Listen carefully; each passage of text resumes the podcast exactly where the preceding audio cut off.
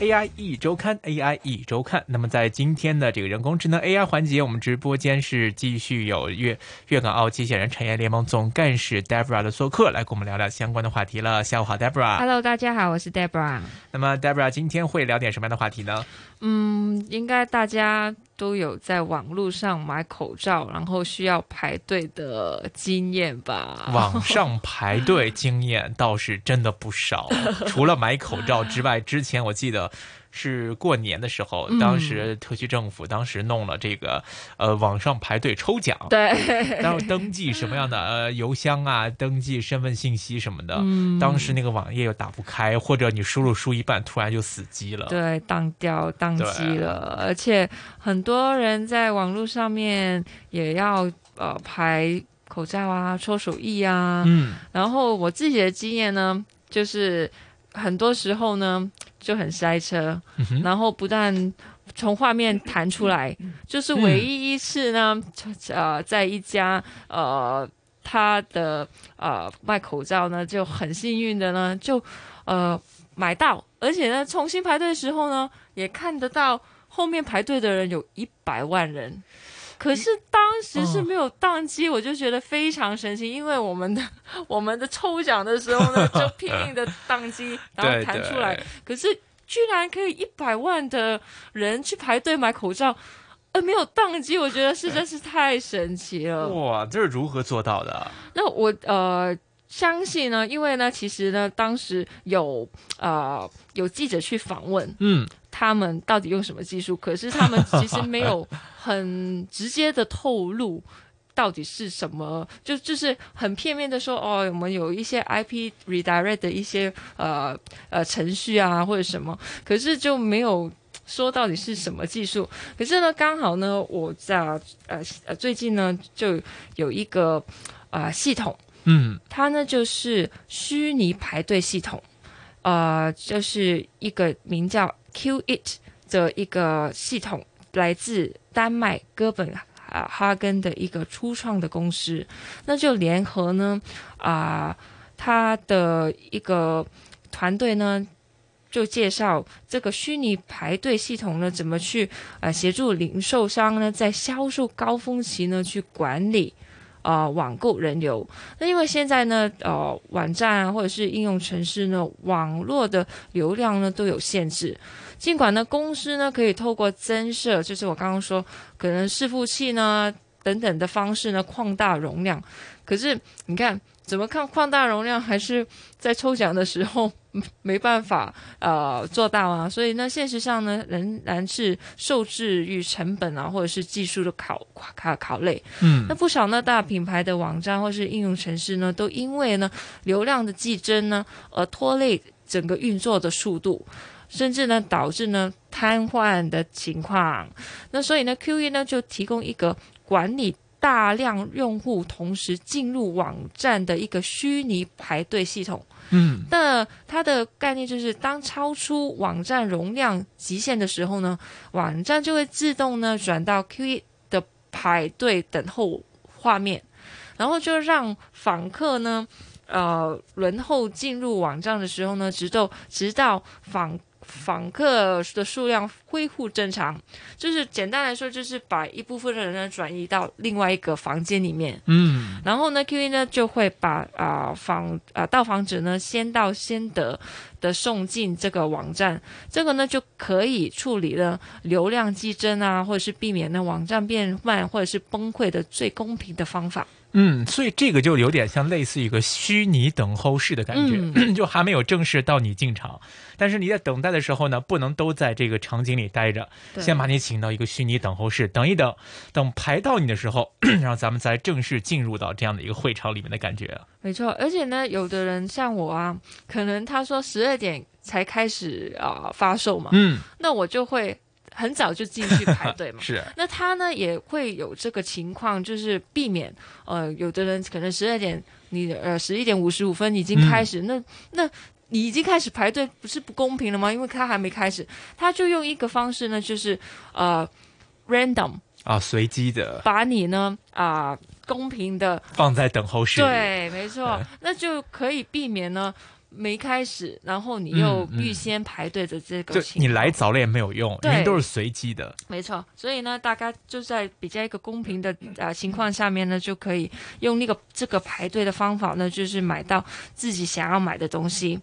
那而且呢，在这个啊。呃，零售商的管理的层面呢，他也觉得呢，这个虚拟的等候室呢，可以让公司呢控制网站以及应用程式的流入量，嗯，那减轻系统在某一个阶段的呃瓶颈的压力，是。包括呢网网站运作的流程啊，以致负责预留存货的背后的库存系统。嗯，那传统上面呢，网上零售商面对客户涌进网站的高峰期呢，往往透过增呃设呃伺服器啊，对网站的呃呃到访者以抽签吸选的方式处理。不过呢，短时间内呢，大幅增加网站的容量呢，在技术以及金钱金这些金钱的本啊成本上面呢。还是高，这个要便宜很多了。高对，所以这个我跟大家科普一下，这个到底其实是个什么意义？因为就是说，我们一个网站呢，它的这个伺服器流量是决定了这个网站或者是这个网络区域，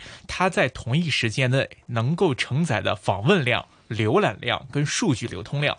比如说，我这个网站是个小网站，它一次只能来十个人。那如果它突然来了一百、一千个人，那这个网站就会瘫痪了。嗯，就它就已经不能够运作了。那所以呢，如果想让这个网站变大，或者它同时能运载到一百个人、一千个人、一万个人的话呢，那我需要去租伺服器。对，我把我这个容量变得很大的话，我这样客人都来了，我能坐下，就像一个商场一样。我的商场我只能装十个人的一个小门面，突然来了一百、一千个人，那肯定要塞爆了，就进不来了，那整个店就要瘫痪了。那么这个。等候 room 像个什么概念呢？有点像类似于我们手机的 iCloud 或者手机云端的感觉。我手机。一百 G 容量存满了，我还有东西要存怎么办？那我现在存不了了，我把它上传到云端里面去。我先把我里面的一百 G 的内容消化一下，我看一看哪些要删的，哪些不要的，哪些可以 delete 的，或者是哪些运行完就可以删除的。我先把那个东西缓冲一下，等到我手机的一百 G 的东西，哎，我删了六十 G 了，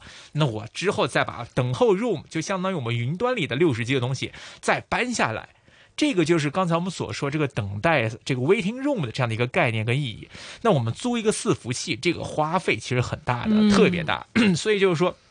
我们一个平常就是个一百人浏览的网页，突然间出了一个爆炸性新闻，哇，一千万人都来看了，哇，这突然当然我们就知名度很重要啊，这是非常好的曝光的机会啊。但是因为你的这个流量承载不了突。突增了这么多浏览量，那就会造成很多你的这个网页 被冲散，或者就直接就不能看了。这也是很多网络攻击的一个原原理嘛。很多为什么网络攻击攻击一个网页，攻击一个网址网站，就是突然伪造很多的 IP，不停的登录你的这个网站，让你超载，让你这个网站瘫痪，就是这样一个道理。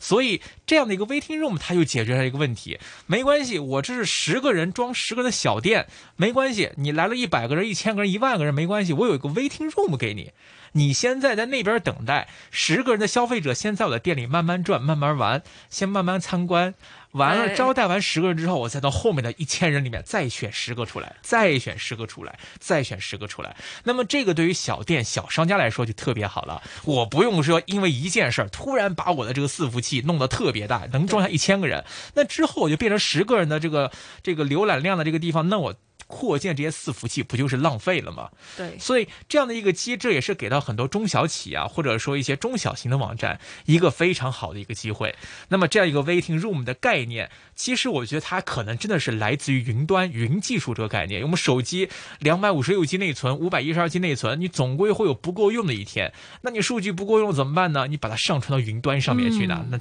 就等于说，我们把我们的内容先摆到我们的 waiting room 里面去，等到什么时候我们这个手机消化的差不多了，删了点东西能够装进来了，再把它弄进来。所以这个东西，所以大家表面上看好像只不过是一个等待机制而已嘛，其实没有什么特别的。但是呢，其实这个对于很多企业或者是些网站来说，流量特别重视流量的这些机构来说，那么如何去？保证锁定到这些流量，不要因为自己的庙太小承载不下而流失。那么这个对他们来说就是一个非常有意义的一个东西了。所以我们看到在。制作这些相关的软件，去设计这个系统的时候啊，那么这些这个当然它不会是免费的，嗯，它也会有一些收费机制，对，那么它也会提供一些订阅服务给一些商家。那我至少，当然你是要收费，是要付钱才能享用这个 Waiting Room 这样的一个服务。但是这个相比你要去租一个伺服器来说，那这个成本已经是缩了非常多了。对呀，而且呃，重点是我们之前有时候在买 iPhone 的时候呢，不是会有用一些呃自动城市嘛？嗯，因为。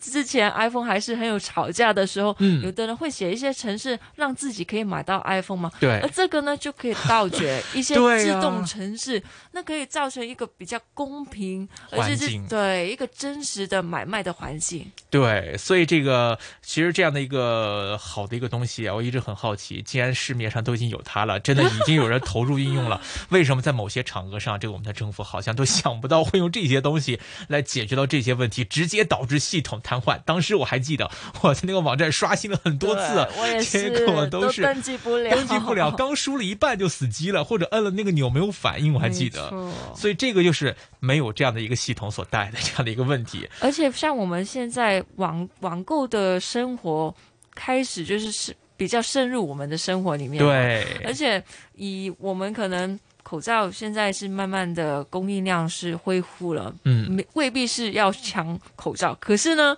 我们常常会抢的东西呢，还包括演唱会的 门票，对啊，然后还有一些某些航空公司啊，会有一些优惠嘛，嗯，然后它都会有一些折扣，排队都是要，对，所以呢，也是会造成这个流量上面的瘫痪，对，可是有了这个呢，我觉得这是可以。就是我们至少不要宕机，对，然后增加我们买到我们想要的机票的机会，或者是选购一些我们想要的门票的机会。这个我就觉得超级好的一个啊一个城市。曾经大家可能都会有过抢 iPhone 抢不到的时候，网页刷不开，想哎呀你都买到了，为什么我这一页还没有打开？对，就是说啊你没有开加速器，就是很不公平的那种感觉。对，所以而且 其实我们看它的这个技术原理啊，我觉得它应该不会太复杂。嗯，因为我们当连网络云端的数据储存都可以做到的时候，我们做个临时停车场，这又算什么的？对，只是我们的一个思维的问题。我们有没有说把这个 cloud 云端的这些数据储存的这些理念、这些想法，去运用到商业化的场景当中去？比如说，就像这个 waiting room，其实我觉得它可能就是这样个临临时性的文件，临时性的一个聊天室的这种感觉，但是它却能够利用它的这些特殊属性，在短时间内给这些企业解决他们很大的一些数据流量激增的这些问题。其实我觉得这个就是一个非常好的一个商业化场景的想象跟运用。其实当然这只是一个个案，但是我想按照我们现有的技术，如果我们把它放开想象力的话，投入到不同的场景中去，应该还是会有很多的变现，或者说是商业化的一个机会跟可能。所以不是要我们还是不要固步自封，这个多听一点，多看一点，多了解，多学习一点，看看这个欧洲的呃这个这次应该是欧洲这个公司丹麦的嘛？对。那么他就想象到了用这样的方式去解决这样的一些。企业可能会面临的流量激增的问题，其实我想很多方面应该都有机会可以运用到 AI 技术给我们带来的影响，毕竟确实是非常巨大的。那么除此之外呢，我们还有哪些场合有机会可以在这方面再多做一点点功课，有一些新的应用的可能呢？呃，刚刚就是 AI 啊，就是比较有城市上城市一点层面的，嗯，那我们呢还是有一点呢是实体一点的机器。机器人说的呢，就是呢海洋清道夫。哦，那我们香港呢，啊，就啊港大生呢就组织了一个初创的研发。那因为现在夏天嘛，也是很热啊，我们就就。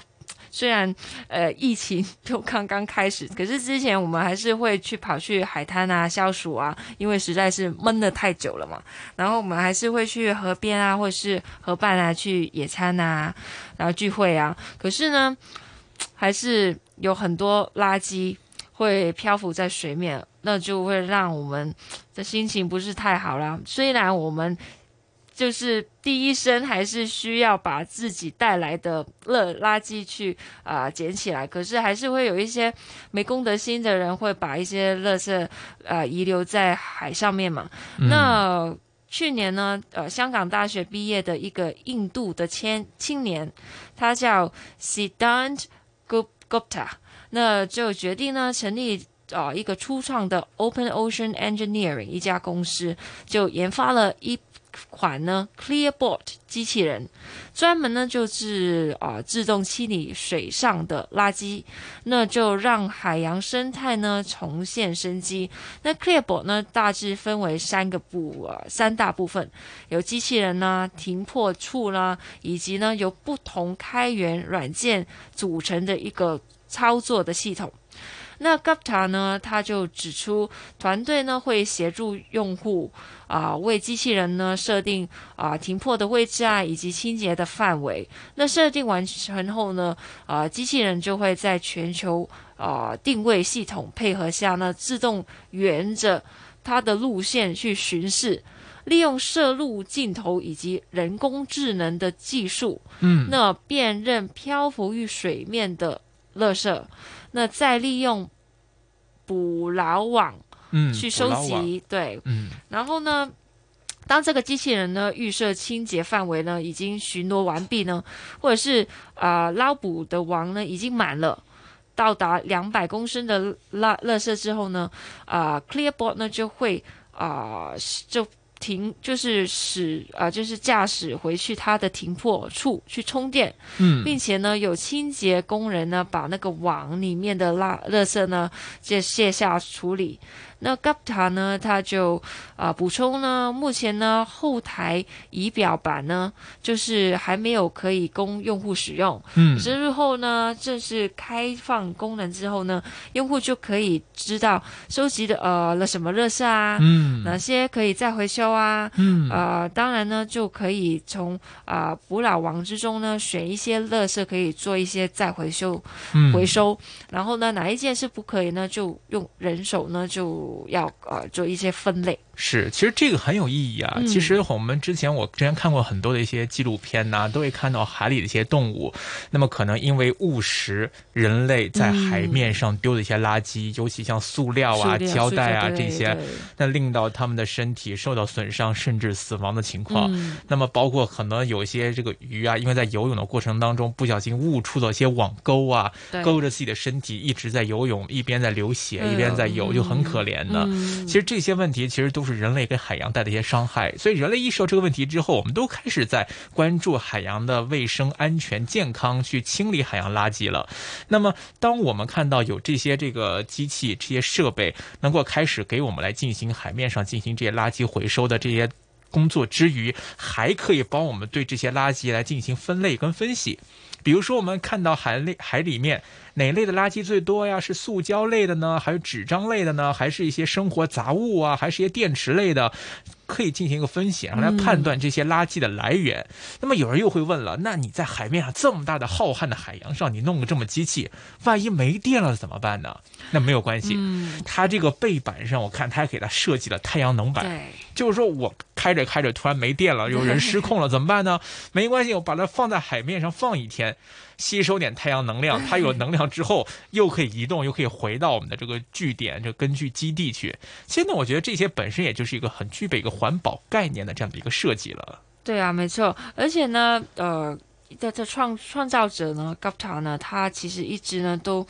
对海洋呢有一个很就是一直存在一个要保保保保护海洋的一个心，所以他在二零一五年呢就已经呢。啊，发起了一个名叫呢 “Far You” 的一个机器的鱼项目。嗯，这呃和众人之力呢去研发一个机器鱼。嗯，那在本年。一月呢，就以二十六点七九秒创下五十米最快机器飞鱼的建立式世界纪录。是。那他又正在研发呢，他他真的非常喜欢海洋，他就研发一个海洋科学家以及保育人士而设计的一个 Open Ocean Camera，就是这些数据有更多可以公布给民众去。知道的话，其实也提高他们的意识。哎，对，因为有时候就是平平白白什么都不知道呢，大家就哦乱乱丢啊。对对对。可是如果有一些数据，哦，塑料真的特别多，哪一些塑料是特别多，或者是塑料瓶啊，或者是铁罐特别多，那我们就会提高我们自己的意识，要加强我们真的自己的废物